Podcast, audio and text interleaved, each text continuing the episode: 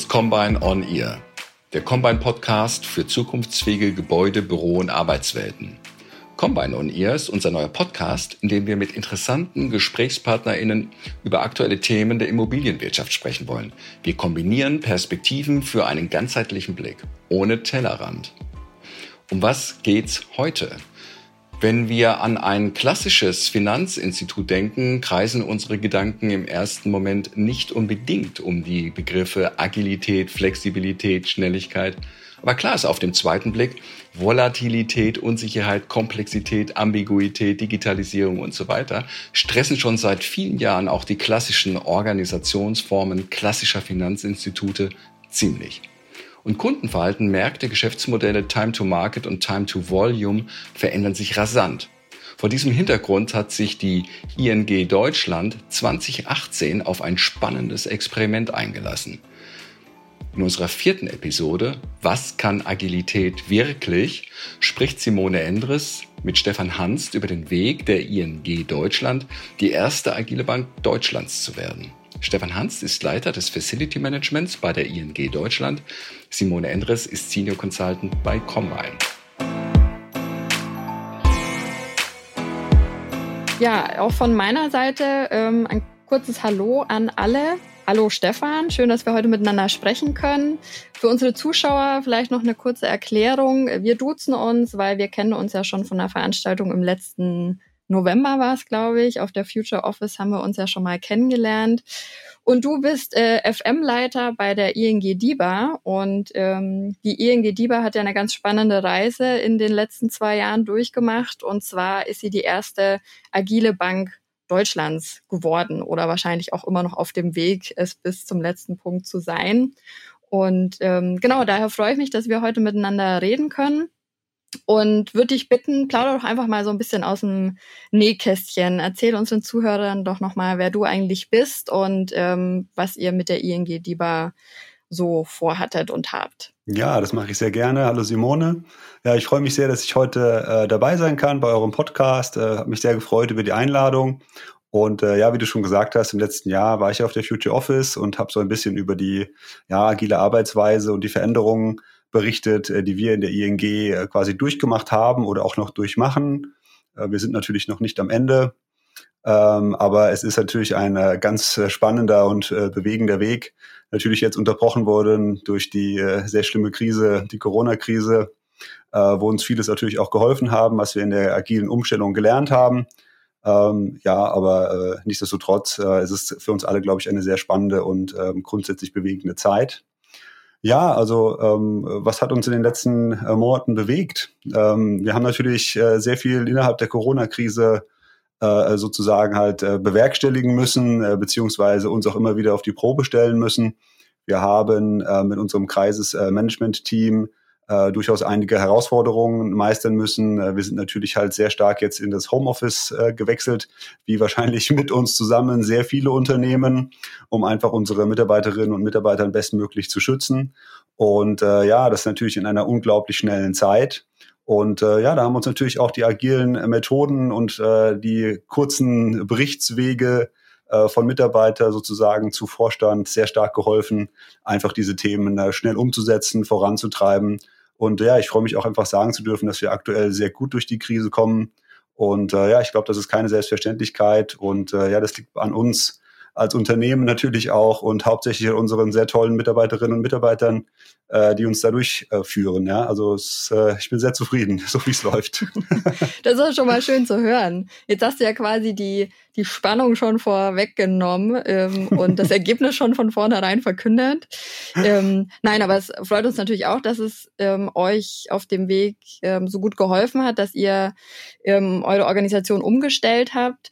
Vielleicht fangen wir noch mal einen Punkt weiter vorne an. Ähm, klar, Corona interessiert alle, wollen wir auch sicher gleich noch mal drauf eingehen. Aber ihr habt ja schon lang vor Corona damit angefangen, euch äh, oder eure Arbeitsweise umzustellen. Wie kam denn das eigentlich? Genau, also wir waren ja ähm, also ganz am Anfang, wie so wie man das kennt, ähm, in einer Arbeitsorganisation ähm, ja relativ äh, ja Reihe in Glied sozusagen, wenn man das äh, nennen darf. Die Offices äh, waren halt mit Arbeitsplätzen, standardisierte Art und Weise gefüllt. Und äh, wir hatten ja zentrale Besprechungsräume. und ähnliches und halt auch relativ starke hierarchische Strukturen, also wie man das ganz klassisch äh, letztendlich auch kennt. Und äh, naja, mittlerweile ist es schon fast zweieinhalb Jahre her, äh, wo dann unser CEO sozusagen ähm, äh, gewechselt ist äh, zum Nick Yu und äh, Nick kam dann quasi mit dieser Idee, ähm, das agile Arbeitsumfeld sozusagen in der Bank zu etablieren und einzuleiten und einzuführen. Und äh, ja, zum damaligen Zeitpunkt haben wir uns alle natürlich so ein bisschen auch äh, gewundert. Naja, wir waren eine äh, oder sind auch immer noch eine erfolgreiche Bank und naja, wieso soll man jetzt auf die Agilität kommen? Für alle war das neu und auch natürlich auch spannend, ja, äh, zu, mitzuerleben. Und ja. Ist ja jetzt auch nichts, was man unbedingt einer Bank zuschreiben würde, ne? Agil zu sein. Ja, das, das würde ich jetzt gar nicht mal sagen, aber du hast schon vollkommen recht. Also ähm, man sieht es halt schon immer so bei den, bei den sogenannten ja, äh, Fintechs oder halt auch die, mhm. ich nenne sie mal, die coolen Unternehmensgruppen wie eine Google oder sowas, ja, denen steht das so ein bisschen auf die Fahne geschrieben. Und äh, vollkommen richtig, bei der Bank ist es so, ja, vielleicht etwas ein neuer Gedanke, aber durchaus ein Gedanke, den man verfolgen sollte und naja, und dann sind wir quasi in die gesamte Umstrukturierung hineingegangen, äh, was, was unfassbar spannend war. Wir haben halt sehr viele äh, agile Methoden letztendlich eingeführt. Für die meisten war das natürlich absolut neu. Ähm, unsere IT hatte einen gewissen zeitlichen Vorsprung. Die haben schon vorher mit, mit agiler Methodik ähm, schon gearbeitet und die ersten Erfahrungen sammeln können. Aber die Idee war ja, die ähm, Agilität in die gesamte Bank einzuführen. Und ähm, das ist auch, glaube ich, kein, kein großes Geheimnis. Wir sind natürlich auch noch nicht am Ende der Reise, sondern wir sind eigentlich mittendrin und ähm, ja, machen große Fortschritte und das äh, ist auch äh, schön zu sehen. Ja, es macht wirklich Freude. Und wenn du jetzt sagst, die IT hatte Fortschritte, ja, der IT würde man sowas immer als erstes wahrscheinlich ähm, zuschreiben. Konntet ihr denn alle Abteilungen einfach so mitnehmen oder gibt es Bereiche, die jetzt immer noch nicht agil arbeiten und das auch nicht werden? Oder habt ihr gesagt, nee, ähm, die Zukunft ist agiles Arbeiten bei uns in der Bank und wer nicht mitkommt, der kommt nicht mit. Genau, also der Anspruch ist natürlich schon, ähm, so, so viel es irgendwie geht, die Agilität und die agilen Methoden einzuführen. Ähm, ich sag mal so, in, in jedem Fachbereich, in jeder Abteilung letztendlich ist das auch möglich, bis zu einem gewissen Grad agil zu arbeiten. Ähm, man muss das jetzt natürlich auch nicht bis ins absolute Exzessive betreiben, also wenn man sich vorstellt, naja, unsere, unseren Kundendialog, also die, die externe Schnittstelle zu unseren Bankkunden, da ist es natürlich schon gewissermaßen eingegrenzt, weil da natürlich der Kundensupport an erster Stelle steht. Aber die Aufgaben, die quasi dazu führen, dass halt gewisse Prozesse verändert werden, die Verbesserungen, die eingeschleift werden, äh, das nach agiler Methodik zu machen, das kann dann wirklich jeden, jede Form von Fachbereich äh, betreffen. Und genau das ist auch unser Anspruch. Und ähm, ja, und da reichen wir natürlich auch dementsprechend rein, gemeinsam mit unseren Agile Coaches. Also wir haben eine Organisationseinheit, die nennt sich Way of Working, wo äh, quasi die Agile Coaches vereint sind, die alle Fachbereiche begleiten ähm, im Zuge der agilen Transformation. Das ist eine enorme Hilfe. Also wir haben auch äh, eine ganz tolle Dame, ein Agile Coach bei uns, die uns enorm unter die Arme greift und unterstützt. Und naja, sag mal so, also ich komme ja aus dem Facility Management äh, da dahingehend. Und naja, also im Facility Management sollte man ja auch nicht äh, direkt ansehen, dass sie agil arbeiten. Und äh, wir tun das in sehr großem Maße und ähm, erstaunlich großem Maße. Und es macht natürlich äh, ja dahingehend auch das Signal, naja, wenn wir es können vom Facility Management, dann würde ich das äh, jedem zutrauen. Ja. Es ist natürlich ein großes Signal, stimmt, weil der erste Punkt ist Bank und agil mh, und Facility Management und agil, da kommen dann noch mehr ja. Fragezeichen gleich in den Kopf. Ne? Ja. ja, schön. Ähm, schön, dass es so gut, so gut läuft und sich die Abteilungen da auch alle so sukzessive dran gewöhnen. Welche Herausforderungen hattet ihr denn aber bei dem ganzen Prozess? Also es ist ja gang und gäbe, dass dann vielleicht auch nicht immer alles so ganz so rund läuft. Ne? Ja, natürlich. Also was man auch klar sagen kann, also es hat auch nicht jeder im ersten Moment Hurra geschrien natürlich, ja. Also mhm. es war natürlich wirklich eine große Veränderung und Veränderung bedeutet ja immer zu einem gewissen Grad auch Schmerz. Ja, ich muss mich quasi bewegen, ich muss vielleicht aus meiner Komfortzone heraus, äh, ich muss vielleicht auch Dinge, mich mit Dingen beschäftigen, obwohl ich eigentlich gar keine Zeit habe. Ja, ich bin ja in meinem normalen Arbeitsleben ja oftmals ja weitaus äh, ausgeschöpft, was die Zeit angeht. Und ich muss mich mit diesen Themen einfach äh, letztendlich befassen. Und äh, das war natürlich halt eine ganz große Herausforderung, sich zu öffnen, äh, bereit zu sein, etwas Neues entgegenzunehmen, ähm, ohne dass man natürlich halt das Althergegebene jetzt zu, zu stark schleifen lässt. Also das ist schon, schon relativ schwierig. Und was natürlich auch ähm, ja so eine Herausforderung war oder hat auch gemeinsam dann letztendlich auch zum Erfolg geführt hat, war natürlich auch das Einbinden unserer Gremien, also sprich der Betriebsrat, äh, möchte natürlich dazu auch abgeholt werden. Es war eine tolle Zusammenarbeit auch, also kann ich auch wirklich sagen, auch da muss man natürlich auch die, die Menschen erstmal abholen dazu. Ja, es ist auch keine Selbstverständlichkeit, ja. auch von einem Gremium zu erwarten, naja, äh, los vorwärts, wir, wir, wir machen das schon in irgendeiner Art und Weise. Auch da gehört natürlich Aufklärungsarbeit dazu, viele Gespräche, äh, konstruktiv an die Sache ranzugehen. Ähm, und natürlich dann am, am, das letztendlich Entscheidendste ist natürlich das Abholen unserer Mitarbeiterinnen und Mitarbeiter. Ja, also das ist natürlich auch keine Selbstverständlichkeit und dazu gehört natürlich auch viel Führungsarbeit. Ähm, ja, und ähm, die Zeit. Also auch, es braucht einfach auch Zeit. Also es, man kann nicht erwarten, dass das äh, ich gehe gestern äh, äh, quasi mit dem, mit dem Ansatz halt raus, ich möchte agil arbeiten und morgen funktioniert das. Ähm, ja. In keinster Weise, ja. Man muss einfach eine gewisse Zeit äh, einräumen und die Veränderung auch, ja, durchleben. Ähm, du hast das Stichwort Führung genannt. Ähm, Agilität besteht ja schon viel auch aus Eigenverantwortung, aus Teams, die eigenverantwortlich arbeiten. Wie hat sich das denn bei euch auf die Hierarchie oder die Führungskultur ausgewirkt? Genau, also der grundsätzliche Ansatz war, dass wir eine möglichst flache hierarchische Struktur etablieren. Das haben wir auch äh, dahingehend geschafft. Also wir haben halt Tribes äh, geschaffen mit, mit einer Squad-Chapter-Struktur, also eine sehr ähm, ja, äh, unhierarchische Funktionsweise sozusagen, wie man, wenn man, es nennen darf. Äh, oder wir haben Expertises gebaut, ähm, also mit einem Center of Expertise, was auch Facility Management ist. Und wenn ich jetzt bei mir beim Facility Management einfach schaue, also ich bin der Center of Expertise Lead und ich habe noch eine Führungsebene unter mir, also mit einem Expertise Lead, äh, mit einer, mit einer Reihe davon. Und da kommen auch schon dann die Experten, die Mitarbeiter.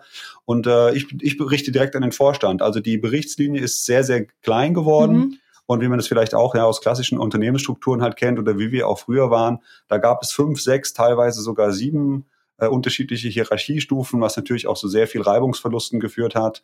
Und äh, ja, das haben wir einfach halt dadurch ähm, gelernt, dass ähm, durch halt gute Kommunikation und kurze äh, Reportingwege viele Dinge auch einfach schneller gehen und wir durch dieses agile Umfeld einfach auch viel schneller reagieren können auf marktverändernde äh, Tätigkeiten, weil das ist ja das ureigene Ziel der Agilität, schneller reagieren zu können, sich schneller zu adaptieren auf sich veränderte Marktumgebungen. Und äh, ja, da sind wir auf einem guten Weg. Sehr gut. Jetzt hat natürlich Agilität nicht nur Auswirkungen auf ähm, die Menschen, die in so einer Organisation arbeiten, die bei euch in der ING arbeiten, ähm, sondern natürlich auch Auswirkungen auf die Infrastruktur und auf die Räume. Die Infrastruktur wird wahrscheinlich relativ gut und relativ schnell damit klarkommen, was euch ja auch einen gewissen Vorteil in, während der Corona-Krise jetzt geboten hat. Musstet ihr denn die Räume auch anpassen oder wie habt ihr denn die Räume dann entsprechend angepasst? Weil Agilität lebt ja auch viel von, von gemeinschaftlichem Erarbeiten. Die selbstbestimmten Gruppen müssen ja auch irgendwo eine Heimat finden, wo sie zusammenkommen können. Mhm, absolut. Also das war tatsächlich auch eine der Herausforderungen. Also wir haben ja ähm, relativ früh damit am, äh, angefangen mit unserem New Way of Working. Das war quasi die erste Instanz zum aktivitätsbasiertem Arbeiten. Das war sozusagen der Vorreiter von One Agile Way of Working. Das war der Name für die agile Transformation sozusagen. Und da hatten wir schon einige Grundvoraussetzungen geschaffen. Ähm, dann sind wir quasi in die, in die agile Transformation übergegangen und wir konnten aus Teilen natürlich schöpfen aber was man auch klar sagen muss, es haben natürlich sehr viele Teile, also insbesondere bei dem ganzen Thema der, der Squads gefehlt. Und da muss ich auch sagen, das fehlt auch heute noch in Teilen. Also wir sind einfach zeitlich noch nicht hinterhergekommen, wirklich in allen Bereichen auf der gesamten Bank die Infrastruktur so zu schaffen, dass ich mich in einem optimalen, agilen Arbeitsumfeld ähm, einfach befinde. Natürlich jetzt auch ausgelöst durch die Corona-Krise. Und äh, wie du schon sagtest, also viel hat man am Anfang natürlich auch, ähm, ich sag mal, haptisch gemacht. Also man kennt das schön mit den Post-its und dann klebe ich das und dann habe ich mein, mein, äh, mein Leadership Action Board, also was an, an Kanban angelehnt ist. Und dann klebe ich schön mein äh, To-Do, Doing und dann äh, da schön haptisch hin und weiß, was ich auch erledigt und geschafft habe. Ja. Das ist natürlich auch ein tolles Gefühl, ja. Also ganz klar.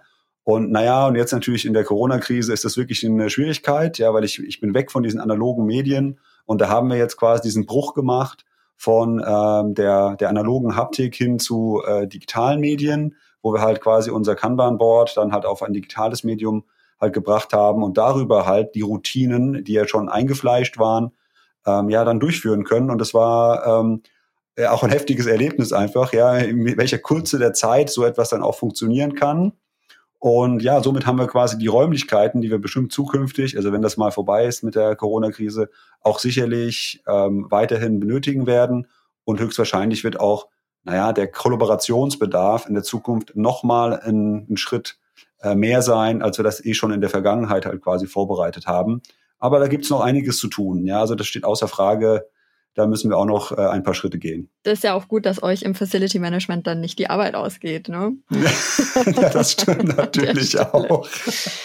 ja, aber ich glaube auch, dass ähm, unabhängig, ob man jetzt agil arbeitet oder nicht, es verstärkt es sicher, aber dass eben diese Flächen, die Gemeinschaft fördern, die Kollaboration fördern, ähm, immer wichtiger werden und dass das der entscheidende Vorteil von dem physischen Büro ist gegenüber dem Homeoffice, was sich wahrscheinlich vor Corona alle oder sehr viele noch herbeigesehnt haben. Aber ich möchte auch unbedingt endlich ins Homeoffice und dann, wo es jetzt gezwungenermaßen da war und überwiegend ja für die, für die Menschen auch sehr lange da war, ähm, fragt sich eigentlich jeder, wann kann ich endlich wieder ins Büro, wann kann ich wieder meinen Kollegen irgendwo in der Kaffeeküche treffen, wann kann man mal von Angesicht zu Angesicht vorm Whiteboard stehen und Post-its kleben. Ja. Also das wird auf jeden Fall auch nach Corona an eine Wichtigkeit beibehalten, denke ich. Ja, also das denke ich auch absolut. Äh, wobei ähm, aus meiner Perspektive heraus, ich glaube, eine ähm, gesunde Vereinbarkeit von beiden Aspekten muss, glaube ich, das, das, das Ziel sein in der neuen Arbeitsumgebung oder diesem sogenannten New Normal, wie man das jetzt so schön mhm. ja sagt, ähm, dass man das einfach halt gut verbinden kann. Und äh, also was wir auch gelernt haben, auch insbesondere erst durch diese Corona-Krise, ist doch dieser, ja, dieser Anspruch, dass doch sehr viele Menschen einfach unterschiedliche Bedürfnisse und auch Bedarfe haben und dass man doch halt sehr stark auf dieses, auf das Individuum an sich äh, eingehen sollte und nicht einen Ansatz fahren sollte, one fits all, also eine Lösung für alle ja. und jedermann. Also ich glaube, da, ähm, da arbeiten wir auch gerade aktuell dran, dass wir also wie so eine Art Baukastensystem quasi entwickeln, dass sich jede Mitarbeiterin oder Mitarbeiter etwas aus dem Baukasten nehmen kann, was für sich in seiner individuellen Lebenssituation die beste ähm, Option ist. Und dass wir darüber dann halt entsprechend ja unsere Mitarbeiter auch befähigen, halt bestmöglich äh, die Work-Life-Balance äh, letztendlich zu gewährleisten.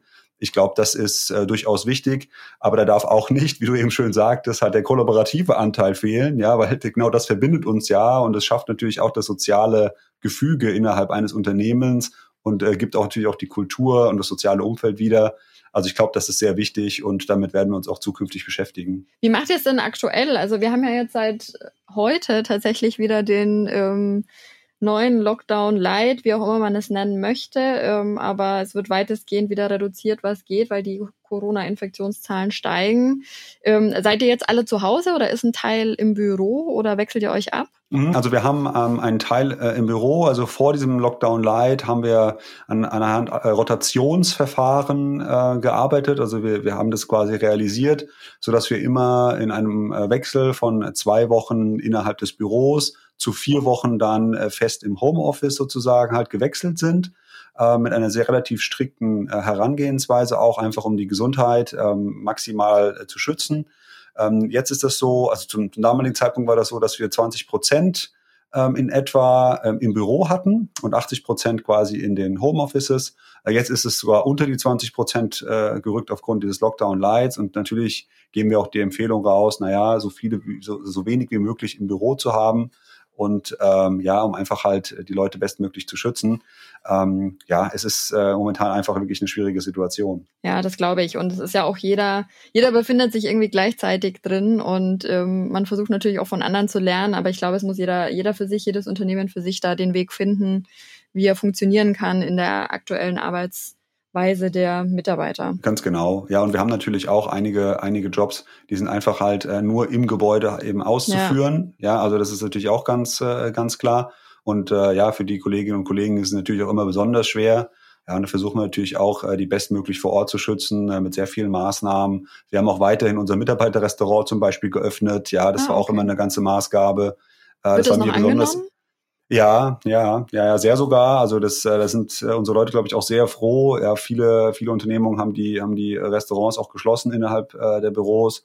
Wir haben sie ganz bewusst offen gehalten, auch äh, in der gesamten äh, Corona-Zeit, ja, also auch in der Vergangenheit. Es ist uns einfach sehr wichtig, dass, äh, wenn die Leute schon im Office sind und sich natürlich auch in einer gewissen Situation dort äh, aussetzen, dass sie einfach maximal betreut sind und äh, gut versorgt sind. Es ist ja immer so das leidige Thema, ne? Natürlich, ihr habt diese Transformation begleitet, also findet ihr sie mehr oder weniger auch gut? Habt ihr auch mal bei den Mitarbeitern nachgefragt, wie gut sie das mittlerweile finden? Ja, also wir haben äh, tatsächlich mehrere Umfragen gestartet. Mhm. Also wir sind natürlich zum einen in dem OHI, also dem Organizational Health Index natürlich vertreten, wo wir halt immer sehr viele Feedbacks bekommen aus den jeweiligen Fachbereichen. Der hat sich auch ähm, stark gesteigert im Verhältnis zu unserer letzten OHI-Befragung. Dann haben natürlich unsere Betriebsräte haben Umfragen gestartet an die Mitarbeiter, um auch einfach mal ja ein Thermometer mal äh, äh, per Thermometer mal zu fühlen, wie sieht es denn eigentlich aus äh, bei den Mitarbeitern, wie stellen sie sich das auch zukünftig vor. Ja, und da waren natürlich auch die Ergebnisse, ähm, mehr Flexibilität zu haben. Man kann sich sehr gut vorstellen, zwei bis drei Tage mal zu Hause zu arbeiten, auch mal im Wechsel ähm, auch, dass man sich besser vielleicht mit den Kindern auseinandersetzen kann, ja, mal einen Arzttermin nutzen kann. Einfach diese Flexibilität, äh, die der eine oder andere von uns einfach mal braucht. Und ähm, ja, das hat uns einfach auch gutes Feedback gegeben äh, von unseren Kolleginnen und Kollegen, um dann einfach halt zu schauen, okay, wie kann es denn jetzt weitergehen in die Zukunft? Und äh, was brauchen wir denn, um weiterhin erfolgreich zu sein und auch natürlich ein attraktiver Arbeitgeber zu sein? ist natürlich auch schwierig von jetzt äh, oder vom Standpunkt jetzt zu sagen, ähm, wie sieht's nach Corona aus ähm, es macht den Eindruck, als hättet ihr einen Plan, also als hättet ihr den Plan, zumindest, ähm, zumindest eure agile Transformation auch weiterzuführen. Die hat euch ja auch schon viel, hat euch ja schon viel geholfen, aber alles andere ist wahrscheinlich Glaskugel schauen, oder? Vom jetzigen Zeitpunkt an. Ja, es ist relativ schwierig zu sagen. Also, äh, also ich glaube, ich, ich würde lügen, wenn ich jetzt sagen würde, ja, ich weiß jetzt, wie es quasi in der Zukunft aussieht. Ich glaube, das weiß niemand von uns. Dann würdest du ganz viele Anrufe auf einmal bekommen, auf jeden Fall. ja, das stimmt. Ja, deswegen ist es einfach ungewiss. Äh, wir haben auch eine gewisse Unsicherheit eben mit drin. Aber natürlich machen wir uns Gedanken darum, naja, mit der gewonnenen Flexibilität, die uns trotz aller, ja, äh, trotz der gesamten schlimmen Situation innerhalb der Corona-Krise, natürlich sind da auch Chancen eröffnet worden. Ja, das muss man auch einfach sagen. Äh, man hat gesehen, was denn alles auf digitalem Wege möglich ist, ja, wie die Kollaboration auch virtuell stattfinden kann. Um all diese Themen halt zusammenzuführen, dann zu sagen, naja, was ist denn eigentlich die neue Arbeitswelt, das sogenannte New Normal für die ING? Und auch das, das habe ich auch schon auf der, vor einem Jahr auf der Future Office gesagt, es gibt auch nicht den Königsweg. Ja, also da wäre ich auch äh, weit davon entfernt, dann zu sagen, naja, die ING-Lösung, das ist die Lösung, jeder sollte das machen. Also ich glaube, das äh, ist in der Art und Weise gar nicht möglich, sondern jedes Unternehmen hat die eigene Kultur, hat die eigenen Maßnahmen, die sie ergreifen kann und auch äh, möchte. Und ähm, ja, das muss man natürlich dahingehend adaptieren an das jeweilige Umfeld. Und ich glaube, das möchte ich noch ergänzen, nicht nur die eigenen Maßnahmen, die jedes Unternehmen ergreifen möchte, sondern auch muss. Ne? Weil genau jeder ist individuell, jeder hat eine andere Kultur ähm, im Zweifel und one does not fit all. So oder so ähnlich hast du es, glaube ich, vorhin gesagt. Es funktioniert immer schlecht, wenn man versucht, eine, eine Sache über alles drüber zu stülpen. Und da muss jedes Unternehmen so ein bisschen seinen eigenen Weg gehen. Nichtsdestotrotz ähm, kannst du vielleicht für den einen oder anderen aufmerksamen Zuhörer äh, unseres Gesprächs ein paar Key Learnings mitgeben. Also Sachen, wo du sagst, das war echt wichtig, dass wir die Erfahrung gemacht haben oder das hätten wir besser nicht machen sollen ähm, auf eurem, auf eurer Reise in, in die agile Organisation. Also der Kern, das, der, das ganze Kernelement ähm, ist das Thema der Kommunikation. Also das ist immer so, ich glaube, es ist bei vielen Unternehmen auch immer ein großer Kern, ein großer Kern, äh, ein Kernelement, wo man sagen kann, Kommunikation darf man nie unterschätzen. Also je mehr wir kommuniziert haben, äh, desto besser war das dann letztendlich auch. Ja, man muss natürlich aufpassen, auch wieder nicht zu viel zu kommunizieren, ja, weil dann verbraucht sich das natürlich auch wieder dahingehend. Aber tatsächlich versuchen, die Mitarbeiter direkt einzubinden und äh, Betroffene zu Beteiligten machen, ja, dass jemand Leute mitwirken lässt an dem, was man letztendlich vorhat. Ähm, das ist, glaube ich, ein ganz großer, äh, ja, großer Gewinn gewesen, äh, den wir vorangetrieben haben. Ähm, ja, was man natürlich dann dementsprechend eben nicht machen äh, kann, ist eben äh, nicht machen sollte, ist eben ja sich halt so stark auf seine alte Struktur eben zu versteifen, eben nicht bereit zu sein, halt gewisse Änderungen halt, zum, halt äh, in Kauf zu nehmen, ähm, einfach gewisse Dinge sich ähm, ja mal zu Gemüte zu führen, auch mal drüber nachzudenken. Einfach gibt es denn eine Möglichkeit, sich doch einmal äh, zu verändern und und ja, das ist so dieser beliebte Spruch, den äh, ist auch einer dieser Sprüche, die ich ja gar nicht mag, ist ja, wir haben das seit 30 Jahren schon so gemacht, deswegen machen wir das auch weiterhin so. Ja, das muss man einfach mal in Frage stellen. Ja, ist das denn ähm, noch der richtige Weg? Ja, sind wir denn noch auf der, auf dem, auf dem richtigen Weg? Und äh, ja, ich glaube, das finde ich, finde ich einfach sehr wichtig. Man sollte Dinge eben ähm, in Frage stellen und sich eben nicht auf das versteifen, was man schon seit vielen, vielen Jahren macht.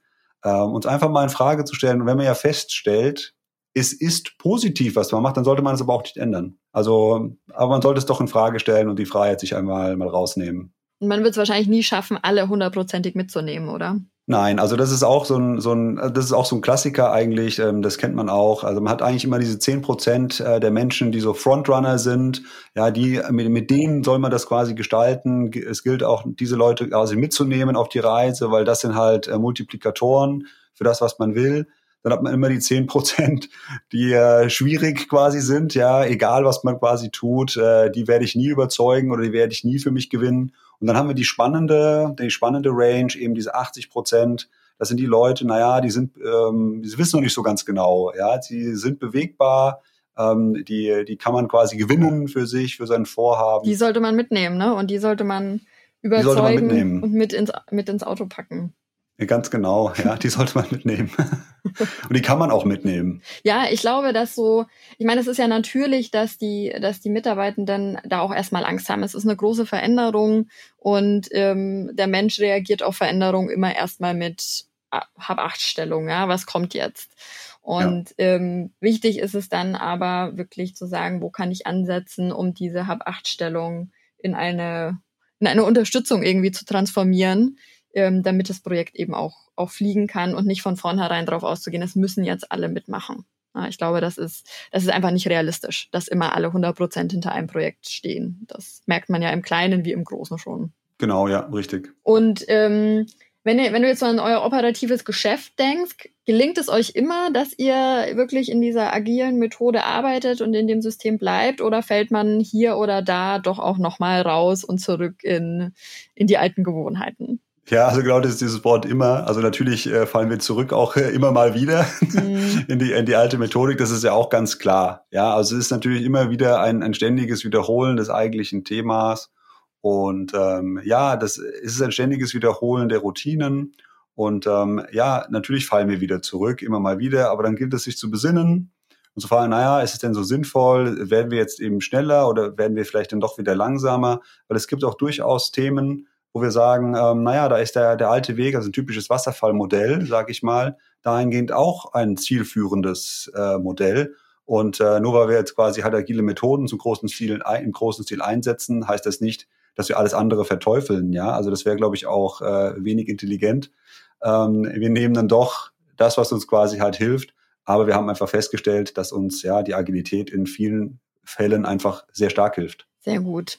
Ich habe ähm, ein Zitat noch gefunden. Ich hoffe, ich ordne es jetzt richtig ähm, dem Nick zu. Become the coolest place in banking. Das war, glaube mhm. ich, mal so ähm, die Überschrift, die am Anfang drüber stand. Würde so sagen, das habt ihr geschafft? Ja, also Become the coolest place in banking. Ähm, also ich sag mal so, es gab ja auch dieses äh, grundsätzliche Thema ähm, der, der Digitalisierung, also der, der Digital Leadership.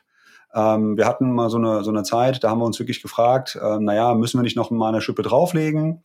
Und ähm, das haben wir auch realisiert letztendlich, äh, dass wir noch eine Schippe drauflegen müssen. Auch wir haben natürlich auch viele, viele Konkurrenten, also nicht nur Banken, sondern insbesondere auch die ganzen großen Tech-Unternehmen, ja wie eine Amazon oder wie eine Google, ja oder äh, Fintechs wie die N26. Also alles Unternehmen, ähm, die mit Sicherheit auch äh, gute Geschäftsmodelle haben und auch Dinge vorantreiben wollen. Ähm, das haben wir gesehen natürlich. Äh, wir haben da eine Schippe draufgelegt. Ähm, wir, setzen eben sehr stark auf Mobility. Wir haben, glaube ich, eine sehr gute App entwickelt, äh, die mir persönlich auch sehr viel Spaß macht zu benutzen. Also das ist wirklich eine schöne Sache. Und ja, also von daher kann ich halt schon sagen, äh, dass wir auf einem sehr guten Weg sind.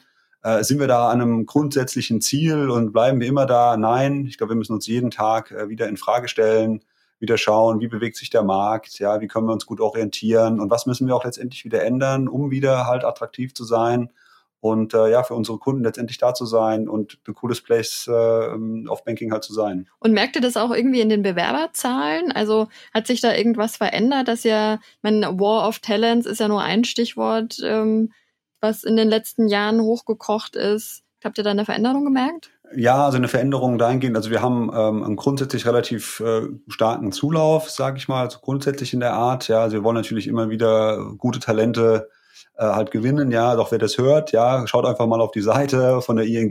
Ja, wir suchen immer äh, viele gute Leute und neue Talente. Also auch, auch das ist, glaube ich, äh, relativ klar. Hat es sich jetzt ähm, gravierend verändert oder so? Also ich glaube, ich glaube nicht. Ich denke mal, es ist gleichbleibend. Ähm, wir sind, glaube ich, ein, ein guter Arbeitgeber, ein attraktiver Arbeitgeber. Und äh, ja, natürlich äh, liegt da auch ein Schwerpunkt drauf, auch für die Zukunft. Also nicht nur cooles äh, Place äh, auf Banking zu sein, sondern auch cooles Place to Work zu sein. Und ähm, ja, das ist jetzt unser, unser nächster Anspruch quasi da, ähm, gut äh, durch die Corona-Krise zu kommen mit einem schönen, guten Konzept äh, quasi uns zu platzieren, dass wir auch ein richtig attraktiver Arbeitgeber sind äh, für die Zukunft und für die neuen Talente, die uns erwarten.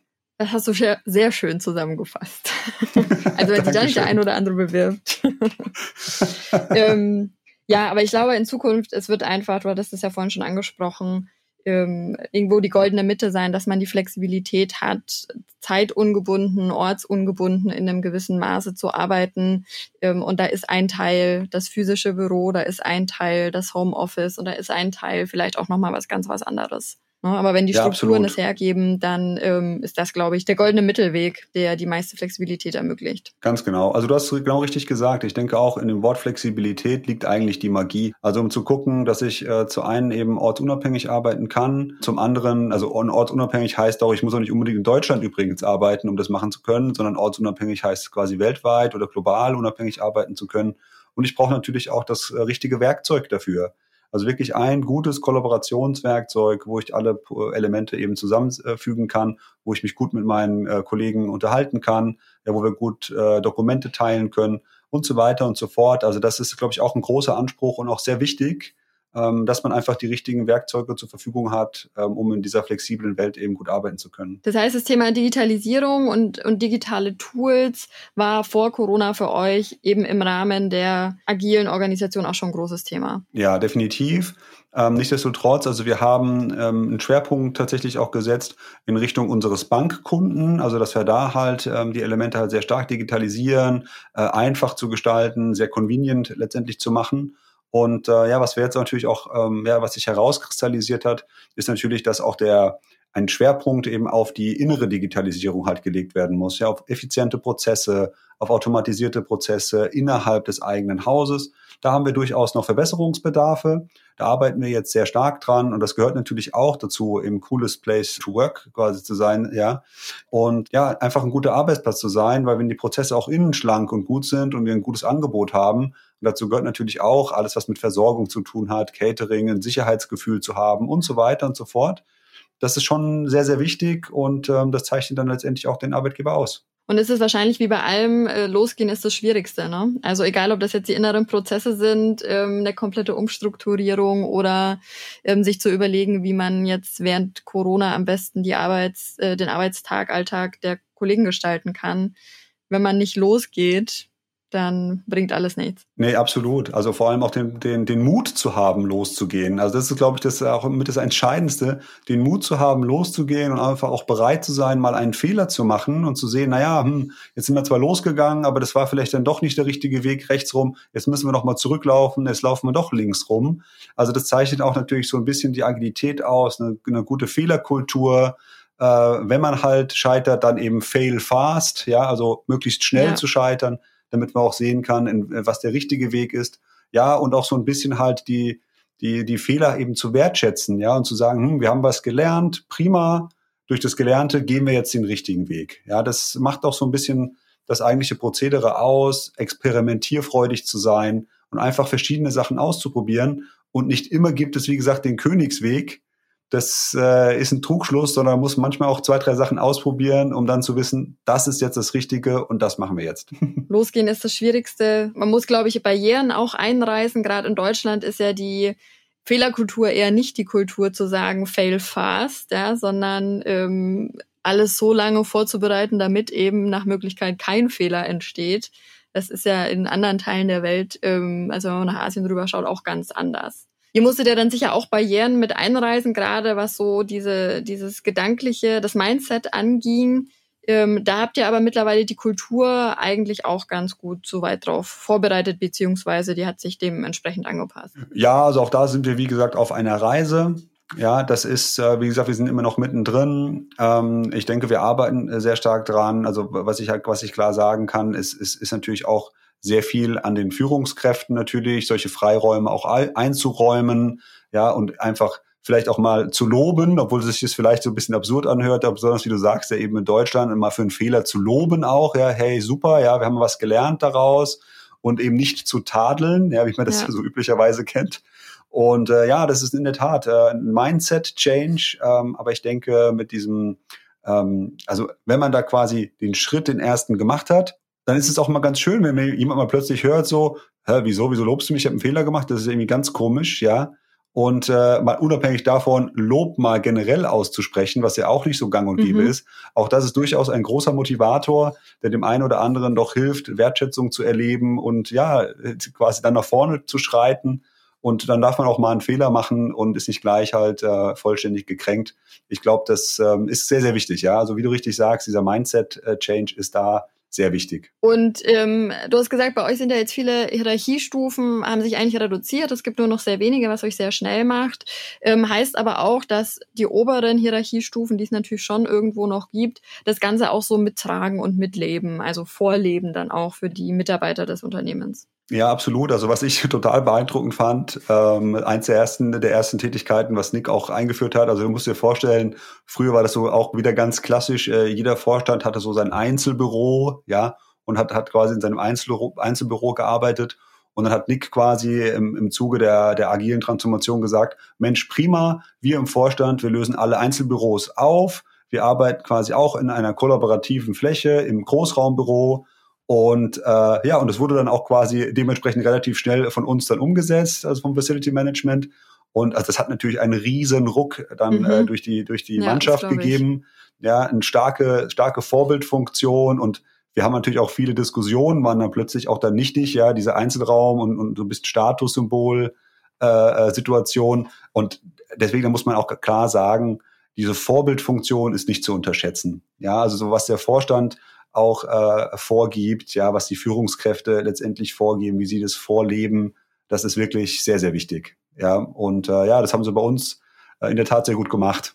Ja, das merkt man in der Kultur, glaube ich. Ob es da irgendwo eine Grenze gibt, so ihr macht das und wir machen das, oder ob es einfach nur das gibt, wir machen das jetzt gemeinsam. Ne? Und gerade in Deutschland, wo ja Wertschätzung oft auch über Quadratmeter und PS noch ausgedrückt wird, ist es natürlich ein umso größerer Schritt in, in diese Richtung, ähm, sich da auf einer Ebene in der gleichen, im gleichen Unternehmen eben einfach zu bewegen. Ja, richtig, ja. Ja, super, Stefan. Jetzt sind wir äh, nach fast 40 Minuten schon eigentlich mehr oder weniger am Ende angelangt. Ich fand es ein total spannendes Gespräch mit dir. Total spannend, was ihr bei der ING Diva ähm, gemacht habt und dass ihr euch vor allem auf so eine auf so eine Reise eingelassen habt, die eben hier und da auch mal ganz viele Windungen hat und nicht immer der gerade Königsweg ist, wie man es sich vielleicht am Anfang vorstellt oder wie es sich vielleicht auch alle vorstellen, die noch vor so einer Aufgabe stehen und dann ein Unternehmen sehen, das es bereits gut geschafft hat. Also vielen Dank für deine, für deine Erfahrungen, dass du das hier mit uns geteilt hast. Und ähm, genau, ich hoffe, wir sehen uns auf der einen oder anderen Veranstaltung, wenn es denn dann wieder geht, mal wieder. Ja, das werden wir sicherlich. Ähm, ich danke dir ganz herzlich. Es hat mir sehr viel Spaß gemacht. Und äh, ja, ich hoffe, dass doch der eine oder andere vielleicht die eine oder andere Idee auch mitgenommen hat, vielleicht auch den Mut gefasst hat, äh, das eine oder andere mal auszuprobieren. Ähm, wenn ich das erreicht habe, dann freut es mich schon total. und äh, ja, also wie man mich so ein bisschen kennengelernt hat, ich bin auch ein offener Typ. Also auch wenn er da einen Kontakt mal irgendwie sucht oder einen Erfahrungsaustausch, äh, stehe ich gerne zur Verfügung, äh, bin da ganz offen. Ich teile gerne äh, Gelerntes mit und äh, versuche immer halt gemeinschaftlich halt auch was natürlich zu lernen und versuchen von unterschiedlichen Menschen halt das, das beste Wissen und Gewissen quasi zusammenzutragen in ein, äh, in ein gutes letztendliches Ergebnis. Und ja, es hat mir auch, wie gesagt, viel Spaß gemacht und äh, danke dir und äh, ja, wir sehen uns bald. Danke dir, bis bald, Stefan. Wunderbar. Ein wirklich tolles Gespräch von Simone Endres und Stefan Hanst. Was kann Agilität wirklich, war das Thema der vierten Episode von Combine on Ear. Der interessante Weg der ING Deutschland, die erste agile Bank Deutschlands zu werden, hat dies eindrucksvoll gezeigt, wie ich finde. Ich nehme aus dem Gespräch vor allem mit, dass Agilität nur zusammen mit den Erfolgsfaktoren Raum- und beteiligungsorientiertes Change Management zum Fliegen gebracht werden kann. Auf der Future Office 2020 Bürowelten der Zukunft können Sie Stefan Hanst auch live erleben. Wenn Sie mögen, nimmt er Sie dort am 25. November um 9.45 Uhr im Programmpunkt Future Office Live mit auf eine virtuelle Reise durch das Headquarter der ING Deutschland. Die von Combine moderierte Future Office 2020 findet am 24. und 25. November dieses Jahr, Achtung, online statt. So, nach diesem klitzekleinen Werbeblock war es das auch an dieser Stelle von mir. Ich bin Dietmar Adam. Wir freuen uns über Ihre Anregungen und Fragen und empfehlen Sie uns weiter. Bis dahin. Tschüss.